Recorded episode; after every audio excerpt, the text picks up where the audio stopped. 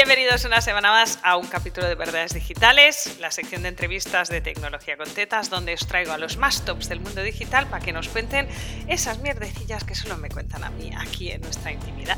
Y me apetece, hoy vamos a rajar, hoy vamos a decir palabrotas igual y todo, porque Arturo es de las personas que no se calla, que habla como mm, lo piensa y a mí me encanta y por eso os lo traigo. Además hace otras cosas que ahora nos va a contar él. Arturo, porfa, preséntate para la gente que no te conozca para que te puedan seguir y ya porque les haces falta. Hola Alba, buenos días. Muchas gracias por la invitación. Me encanta estar aquí contigo porque yo no me callo, tú no te callas, los dos soltamos lo que tenemos que soltar en cada momento y bueno, pues aquí puede salir cualquier cosa hoy. Entonces, Frases célebres van a salir hoy de aquí. Estoy seguro. Eh, yo empecé en 2012 en el emprendimiento digital haciendo páginas web, ¿vale? Desde entonces ha llovido muchísimo y ahora a lo que me dedico es eh, ayudar a emprendedores digitales que venden principalmente servicios online o formación online, pues a ganar más dinero con su proyecto y luego a través eh, de la estrategia, de eh, las ventas y el copywriting. Son un poco los tres puntos que, toco ahora mismo en mi proyecto a través de la marca Cerdo Estratega, que es una marca que nació, pues que vosotras la visteis nacer, de hecho, hace un par de añitos. Y, que es ahora un poco el buque insignia del proyecto y es a lo que me dedico, principalmente a la venta de formación online. O sea, alguien que tiene como marca insignia cerdo estratega, luego nos contarás. Yo sé de dónde viene el nombre, pero luego lo cuentas. pero me parece ya brutal como carta de presentación. Es como las cartas aquí encima. Eh, ya sabéis cómo va, seis preguntas siempre son las mismas y luego os cuenta de dónde sale lo del cerdo estratega. Eh, Arturo, ¿cuántos suscriptores tenías al final de tu primer año? Yo no empecé directamente, cuando empecé con mi proyecto, no utilizaba email marketing, empecé primero con el blog, antes incluso el blog no tenía ni siquiera eso, tenía una página corporativa sin más. Y el primer año de, email marketing fue 2014. Y ese año lo acabé con unos 2.500 suscriptores más o menos. Lo que pasa es que, claro, esta pregunta tiene un poquito de trampa, por mi lado, quiero decir, porque no es lo mismo empezar desde cero y empezar al mismo tiempo con el email marketing y sin audiencia que con una web que ya lleva un año y pico posicionando y que en mi caso pues ya estaba en 500, 600 visitas al día más o menos. Entonces, la lista creció relativamente rápido. Mm, ahora mismo sería complicado empezar desde cero a ese ritmo. Cada uno empieza donde puede, pero te agradezco la explicación porque luego la gente se queda solo con el número. Así que hay que explicar de dónde sale esto. Esto le llamo yo la triple A, como las pilas, ¿no? Audiencia, autoridad y años que llevas emprendiendo, pues tiene que ver con esto. Em, ¿Cómo vendiste tu primer producto digital? Pues mira, yo antes de lanzar mi primer producto digital, lo que hice fue mm, una preventa a través de esa lista de correo que tenía. Esto fue en el año 2016, entonces ya llevaba un par de añitos con el email marketing y tal. Y claro, yo por aquel entonces, pues a lo mejor cobraba por una página web entre 1.300, 1.500, eso de mínimo, ¿no? Pero luego, pues yo qué sé, como mucho a lo mejor cobraba 3.000 euros por una página web, no cobraba más. ¿Qué ocurre? Que hicimos una preventa por email diciendo voy a lanzar este curso, lo puedes comprar ahora en preventa con un descuento, bla, bla, bla, bla, bla. No estaba hecho el curso ni nada, era un poco por validar la idea, ¿no? A ver si la gente me iba a comprar en esa faceta de formador o no. Y yo recuerdo perfectamente, y además con una ilusión terrible, esa sensación que tuve en aquel momento, porque lo que ocurrió fue que en ese envío de correos, que fueron tres o cuatro y no eran buenos ni siquiera, entonces no sabía de copy ni sabía de nada, eh, resulta que cerré el carrito mm, de esa preventa un viernes por la tarde, día horrible para cerrar carrito, pero mm, entonces... Pues cosas que aprendes, cosas que aprendes en el digital. Es lo primero que estás haciendo, pues oye, pues tú cierras un viernes, ¿por qué? Pues no recuerdo, pero mm, ahora pensando, pues fue una pésima idea. En cualquier caso, yo recuerdo esa tarde, no dejaban de caer las notificaciones de ingresos, ¿no? De, el Stripe, ¿no? Ahí el piticlin, piticlin, y acabamos acumulando ese día 6.000 euros. Y yo no me lo creía, Alba no me lo creía porque decía, pero vamos a ver, si yo para sacar 6.000 eh, euros tengo que hacer dos páginas de la stop con mis clientes, conseguir el cliente, negociarlo, el presupuesto, luego todo lo que es la interacción uno a uno con él, que si no me gusta, que si cámbiame esto, que si no acabamos, que si no me paga eh, la última parte. Yo flipaba en colores que esa tarde, por unos emails que había enviado y sin tener un producto, hubiese generado 6.000 euros. Y esa fue eh, el primer lanzamiento o pre-lanzamiento que yo pude hacer, el primer ingreso que conseguí con un producto digital que a mí pues me voló la cabeza y dije, eh, por aquí vamos a tener que ir. Esto, esto es más fácil, y voy a entrecomillar mucho fácil, que conseguir el mismo dinero haciendo webs. Eh, gadget y app favorito de tu vida personal y o profesional, porque nunca van muy separadas en nuestros casos. Pues yo necesito para sobrevivir en mi día a día, sobre todo a nivel profesional, los mapas mentales. es, no voy a ir por un tema ni de página web ni de marketing, no, no, o sea, yo para organizar mis ideas, porque como buen emprendedor de raza, de genética, tengo millones de ideas a lo largo del día, millones de ideas de las cuales me olvido del 99,5% si no las voy apuntando. Pero ¿qué me pasaba antes? Que apuntaba una en una aplicación de notas, otra en otra, otra en un papel, y al final no tenía nada organizado. Y a mí los mapas mentales me ayudan a crear contenido, me ayudan a organizar todas esas ideas pues, para futuros lanzamientos, para colaboraciones. Eh, eh, para mí es la, herramienta más versátil que me ayuda un poco a, organizar mi caótica cabeza en lo que es esa parte de, de las ideas. Y no podría vivir sin ellas. Ahora mismo estoy utilizando una que se llama, te digo, JitMind, ¿vale? JitMind.com Está bien porque tiene, creo que son 10 mapas mentales gratuitos, y luego a partir de ahí ya si quieres pagas, pero he probado Kogel y he probado Mindomo, en fin, he, pasado por muchas, bueno, ahora estoy con esta, y dentro de un tiempo cambiaré con toda seguridad. Yo tengo que admitir que, o sea, no marido le llama a lo que tengo dentro de la cabeza al bullido, que en castellano es el hervidero, y así se llama mi SL, el hervidero digital. O sea, yo esto lo entiendo, pero sigo mapeando en papel, no puedo mapear en digital. Todo esto de, que tengo en la cabeza hay que ponerlo, necesito pintarlo después si no, no, no, no, logro ordenarlo. Pasarlo al digital es fase 2 este. eh, ¿Mejor decisión tecnológica de tu negocio? Pues seguramente, aunque luego después me trajo muchos problemas o, no sé si arrepentimientos en ciertos momentos, pero mm, seguramente aquí se debe un agradecimiento, se merece un agradecimiento importante WordPress. Es decir, yo cuando empecé en el año 2012 tuve la opción porque probé diferentes gestores de contenidos, Joomla, WordPress, Drupal, incluso la posibilidad de hacer especializarme en tiendas online, tema de PrestaShop y demás. Y elegí WordPress por una cuestión intuitiva más que otra cosa. A mí me resultaba más cómodo y yo digo, bueno, pues de cara a hacer las páginas web voy a tirar por aquí con WordPress. Aunque entonces en aquel momento todavía en las agencias donde yo trabajaba se utilizaba más Joomla. Y fue un poco contraintuitivo porque la gente me decía que esto era para más para tema de blogging y tal. Eh, WordPress entonces no era todavía lo que es ahora. Y aunque luego después, como tú bien sabes, yo he pasado a Kajabi y bueno, WordPress está un poco en el pasado ya, pero fue la mejor decisión porque me pude posicionar muy bien como diseñador WordPress, eh, diseñador eh, web freelance especializado en WordPress, todo ese tipo de búsquedas. Mm, aparecía en todos los listados de los mejores diseñadores con WordPress, con lo cual al final pues a mí eso me dio mucho volumen de negocio y tengo que reconocer que los primeros tres o casi cuatro años, los primeros tres años eh, de mi negocio se, basaron principalmente en la marca que creé en torno a WordPress. Una cagadilla confesable que le ahorre a nuestros oyentes y visualizadores en YouTube algo por el camino, alguna de esas piedrecitas que ya nos hemos encontrado que les podamos quitar. Yo piedrecitas tengo muchas y cada vez importantes. O rocas enormes, ese, vale. Yo tengo, tengo de todas, tengo de todas, podríamos hablar de, de todas, pero te voy a contar una que creo que es importante a día de hoy porque creo que todavía hay mucha gente que puede estar cometiendo ese error y que puede empezar ahora incluso en sus emprendimientos cometiendo ese error. Y tiene que ver con el posicionamiento en buscadores, el SEO, el blogging, eh, todas estas cosas. Y es que ocurre una cosa, mm, tenemos que saber distinguir lo que es importante para nuestro negocio en términos de rentabilidad y lo que alimenta nuestro ego, pero no tanto alimenta nuestro negocio. ¿Y qué ocurre? Que tú te vas a redes sociales y hay mucha gente que dice, bueno, pues mira, tengo muchos likes, tengo muchos compartidos, tengo muchos seguidores, pero luego no son capaces de, monetizar esas audiencias.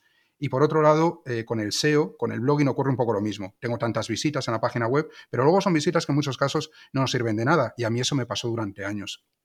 Cuando yo hacía artículos de em, páginas o sitios de inspiración para diseñadores web, o mm, eh, páginas de ejemplo de una landing page o una tienda online. Cuando yo hacía ese tipo de publicaciones estaba trayendo a mi competencia, estaba trayendo a otros diseñadores y me aplaudían en los comentarios, qué buena publicación, cómo me gusta, se me llenaba la lista de diseñadores web, sin darme cuenta, yo en aquel momento no era consciente de que al final esas visitas no me servían, en su gran mayoría, tenía incluso una que era la que más tráfico me traía de todas, que era cómo diseñar un logo.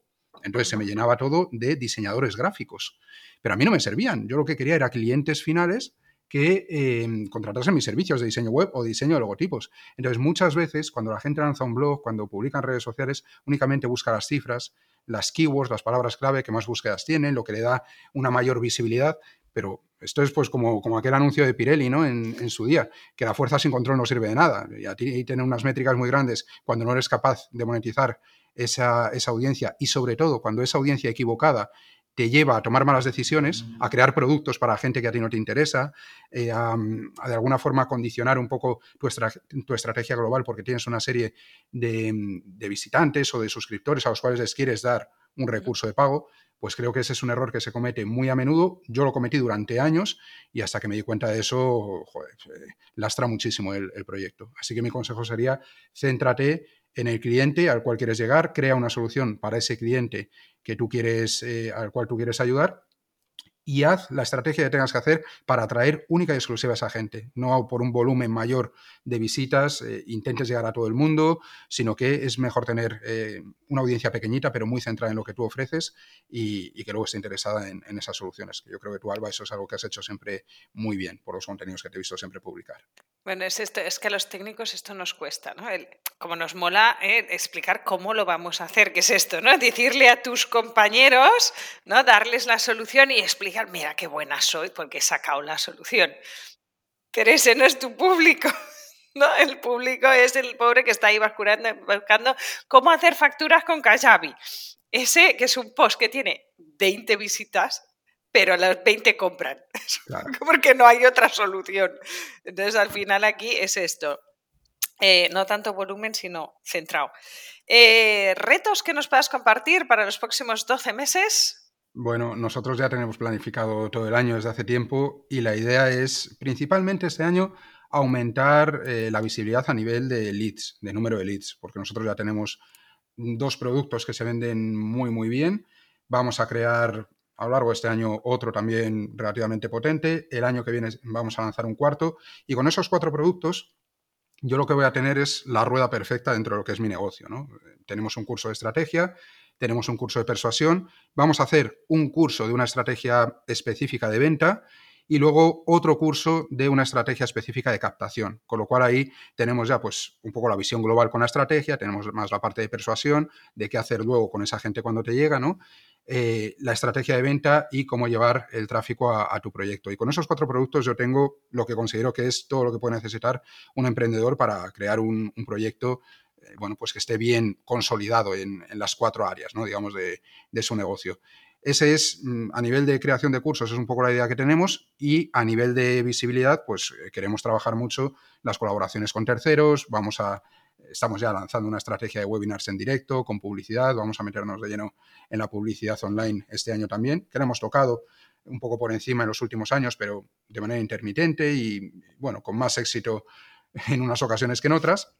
Y este año vamos a entrar muy en serio con eso, porque entendemos que una vez que tienes una buena cartera de productos que además están enfocados para ser evergreen, que tú sabes que cuando haces contenidos técnicos es un dolor de cabeza, ojo, también es una oportunidad, pero es un dolor de cabeza el tener que estar actualizando continuamente los contenidos de plataformas que, cambian eh, constantemente y nosotros hemos tirado por la vía de hacer contenidos que sean más evergreen, que tengan una vejez eh, más prolongada, más saludable y centrarnos en, hacer crecer la lista para, dado que ahora mismo tenemos muy buenas tasas de conversión con esos productos, pues eh, hacer crecer la facturación a través del crecimiento de la lista. Son los planes para este año. Súper. Ah, me ha encantado cuando has dicho hace meses que tenemos el plan anual. Voy a indagar ahí. Porque me encuentro mucha gente, últimamente está muy. Yo soy de estas, ¿eh? yo soy de las tuyas. Yo en octubre me hago el plan de todo el año, de qué vamos a hacer este año. Pero me encuentro cada vez más gente que me dice que, claro, con tanta incertidumbre en el mundo, que no hace falta hacer planes anuales que esto con planificarte el trimestre, que ya es suficiente y a mí me horroriza. Esto es eh, con, con, Flor de Fórmula Unicornio, tenemos siempre este debate, porque ella es de las que se planifica dos meses y yo si solo tengo dos meses planificados me da un ataque, porque para mí es necesario esto. A ver, que los planes cambian, pero saber a dónde quiero ir me lleva. si no, no llego. Mira, yo antes, yo antes era mucho más caótico, lo reconozco y me iba dejando llevar mucho más. Pero es que al final, eh, yo creo que esta última frase tuya es, es, lo que de alguna forma identifica el problema y aporta la solución. Tú tienes que tener un objetivo a largo plazo para poder mm, realizar las acciones en el corto plazo que te van a llevar hasta él. Entonces, ¿qué te ocurre cuando solo miras a los dos o tres próximos meses? Que básicamente lo que haces es improvisar no llevas un control a largo plazo de dónde quieres llegar. Si yo lo que quiero es eh, tener cuatro productos dentro de un año y quiero llegar a X volumen de facturación o quiero ampliar el equipo, quiero hacer lo que sea que tenga en mente, para eso tengo que empezar a trabajar hoy porque yo en crear un curso, pues a lo mejor tardo dos o tres meses. Eh, si voy a hacer una estrategia de publicidad, en lo que hacemos los anuncios, en lo que hacemos el lead magnet, en lo que preparamos las campañas, en lo que las validamos, en lo que... Es que todo eso al final te lleva tiempo. Si yo voy a dos meses vista, realmente solo estaría haciendo lo que estoy haciendo ahora. Eh, para que te hagas una idea, nosotros el 25 de abril vamos a lanzar un webinar. Ese webinar lo llevamos preparando pues desde principios de año, porque no es solo hacer el webinar, es que hacer el webinar es... Eh, todo lo que, va detrás. Claro, es hacer la presentación, pero es que es hacer la landing eh, de registro del webinar, es hacer los emails pre-webinar o pensar los emails pre-webinar, es eh, preparar las campañas que te van a llevar ahí, o sea, es contactar a colaboradores que te puedan dar visibilidad de cara al webinar, son muchas cosas. Y sobre todo si vas a, colaborar con otras personas, algo que nosotros aprendimos hace ya varios años es que tú no le puedes decir a alguien, mándame visibilidad para el webinar 15 días antes. La gente tiene sus planes y tiene sus compromisos y sus historias pues de meses antes. Entonces, si tú quieres organizarte un poquito en torno también a otras personas, mm, tienes que, que dejarles también a ellos y lleva todo, yo esto también lo he aprendido por las malas, lleva todo mucho más tiempo del que en principio pensamos. Al menos en mi caso, yo siempre soy muy optimista con mis tiempos y tengo a María a mi asistente que siempre me está tirando para atrás, Arturo, que no te da tiempo, que te vas a pillar dos dedos, que no llegas, que sí, hombre, que hago esto y hago lo otro, y, yo quiero, yo quiero, yo quiero, ¿no? Si por mí fuera... Soy, Claro, yo, haría mil cosas, pero soy excesivamente optimista con, con, lo que soy capaz de hacer con mi tiempo. Y como tú bien has dicho antes, al final, a mí, todo el tema este de la conciliación, ¿no? De, de separar los espacios y tal, yo creo que en el emprendimiento, a nuestros niveles al menos, no sé si a otros niveles será diferente, yo creo que no hay tal cosa. Yo, al menos, mi negocio forma parte de mi vida eh, se integra por completo con el resto de mi vida, pero igual que el resto de mi vida se integra en mi negocio, ¿no? Yo tomo decisiones para mi negocio también pensando en mi familia y en mi vida personal. Entonces, em, tienes que contar también con los imprevistos. Imprevistos de tu vida personal, imprevistos de tu vida profesional. Nosotros hoy hemos tenido uno, hemos empezado a grabar mucho más tarde porque se ha caído internet aquí, no se me había caído en seis años, ¿no? En la oficina. Cosas que pasan, pero pues siempre hay niños enfermos, mm, accidentes. Este, este, a mí yo soy también del género optimista de me guardo un día y me grabo 20 podcasts, 3 vídeos de 30 vídeos de YouTube, eh, 6 módulos para el curso no sé qué, y son la una del mediodía y pienso, claro, esta mañana había vomitado uno, el otro no quería, no sé qué, y son las 12 del mediodía y no he llegado a la mitad, entonces me empiezo a estresar. Pero bueno, como me había puesto de objetivo 20, pues hago la mitad de cada y todavía llego. Pero, sí, el sobreoptimismo es, es, debe ser característica de la gente que no nos para la cabeza.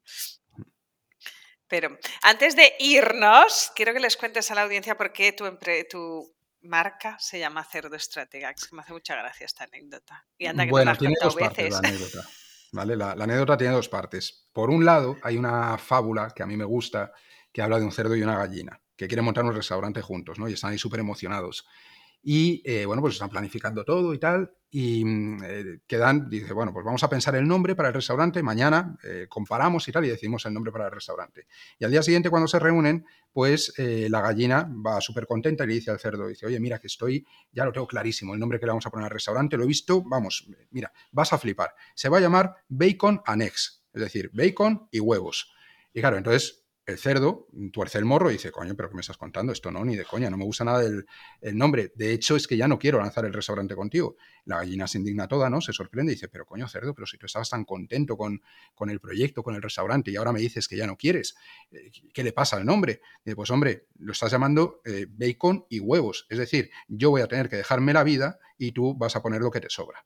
Entonces, em, yo siempre digo que hay dos tipos de emprendedores, que son los emprendedores cerdo y los emprendedores gallina.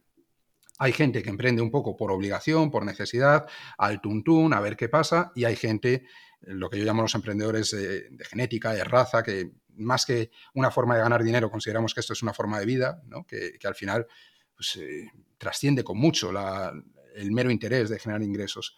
Y, y, yo me considero un emprendedor cerdo, y a mí me gustan los emprendedores cerdo. Somos gente que nos gusta hablar de negocios y nos gusta Em, hablar de estrategias y que siempre estamos dándole vueltas al negocio y tal. A mí ese es el tipo de emprendedor que me gusta y es lo que yo me considero. Y la segunda parte de la, anécdota es que en mi búsqueda, cuando yo estaba ahí metido en el meollo de la búsqueda de nombres, en uno de los emails que envié en mi lista, pues ya no me acuerdo ni siquiera de qué hablaba, pero eso de escribir con bastante frecuencia, ya no escribo a diario, pero con bastante frecuencia. Y además, decir lo que te sale un poco del moño, pues lo que trae como consecuencia es que vendes bastante y por otro lado que te llevas buenos palos. Hay mucha gente que te responde a los emails dando, dándote su, sincera opinión ¿no? sobre lo que dices.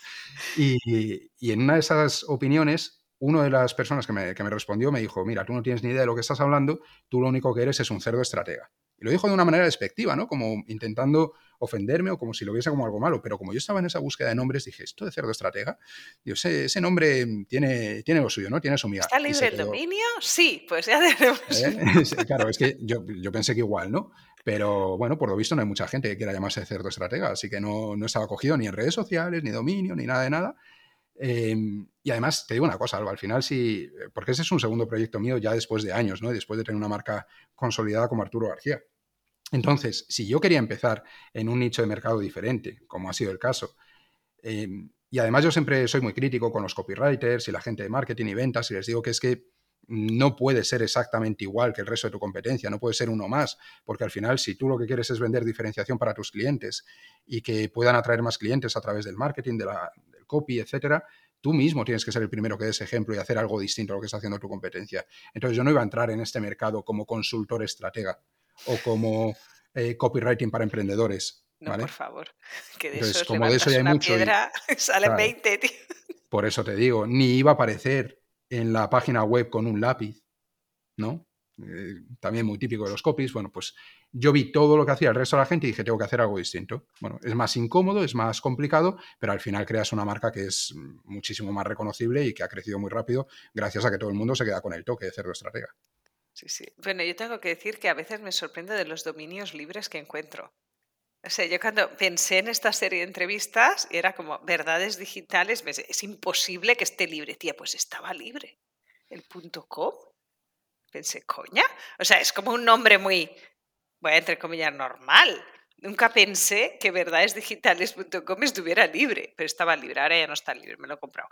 Pero por si acaso en algún día en la vida hago no sé qué, yo tiendo a hacer esto, de, he pensado un nombre, guay, mm, me compro todos los dominios posibles y todas las combinaciones y luego si no los uso dentro de dos años lo dejo. Pero de momento están, están reservados, porque luego no sé qué haré con las Yo antes lo hacía hasta que me di cuenta de la pasta que me dejaba al año en dominios, en dominios que no utilizaba pago dos años, lo pago dos años de golpe y luego ah, cuando llega la renovación tengo que decidir. Si no lo he usado en dos años, lo libero para que otra persona pueda hacer uso de él y pueda darle una nueva vida. Entonces, em, esta es mi filosofía conmigo mismo, porque si no tendría 200 dominios pagándolos todos los años y no puede ser. Entonces, mi, truco para esto fue este. Si a alguien le sirve, aquí lo tenéis, que es pagar dos años de golpe y cuando llega la... y no renovación automática. Entonces te llega el mail, está a punto de caducar y decides vale, este no lo voy a usar en la vida, lo libero, ya está, esto murió. Era como mi club de analfabetos digitales, que a mí me parecía un hombre cojonudo y fue el fracaso más estrepitoso de la vida. Eh, pues este pues, se libera y ya está. Chipón. Así que hasta aquí, porque nos hemos pasado de mis 20 minutos, pues que nos, da mucho el palique a los dos. Gracias, Arturo, por venir, por contar, por compartir tus cosas, tus historias, tus pasados, porque tienes varias etapas de emprendimiento que nos van a venir súper bien para aprender. Y a todos los que nos escucháis, ya sabéis que el jueves que viene, un nuevo capítulo de Verdades Digitales con otra persona top del mundo digital que nos va a contar cositas para aprender y mejorar. Un saludo, hasta la semana que viene.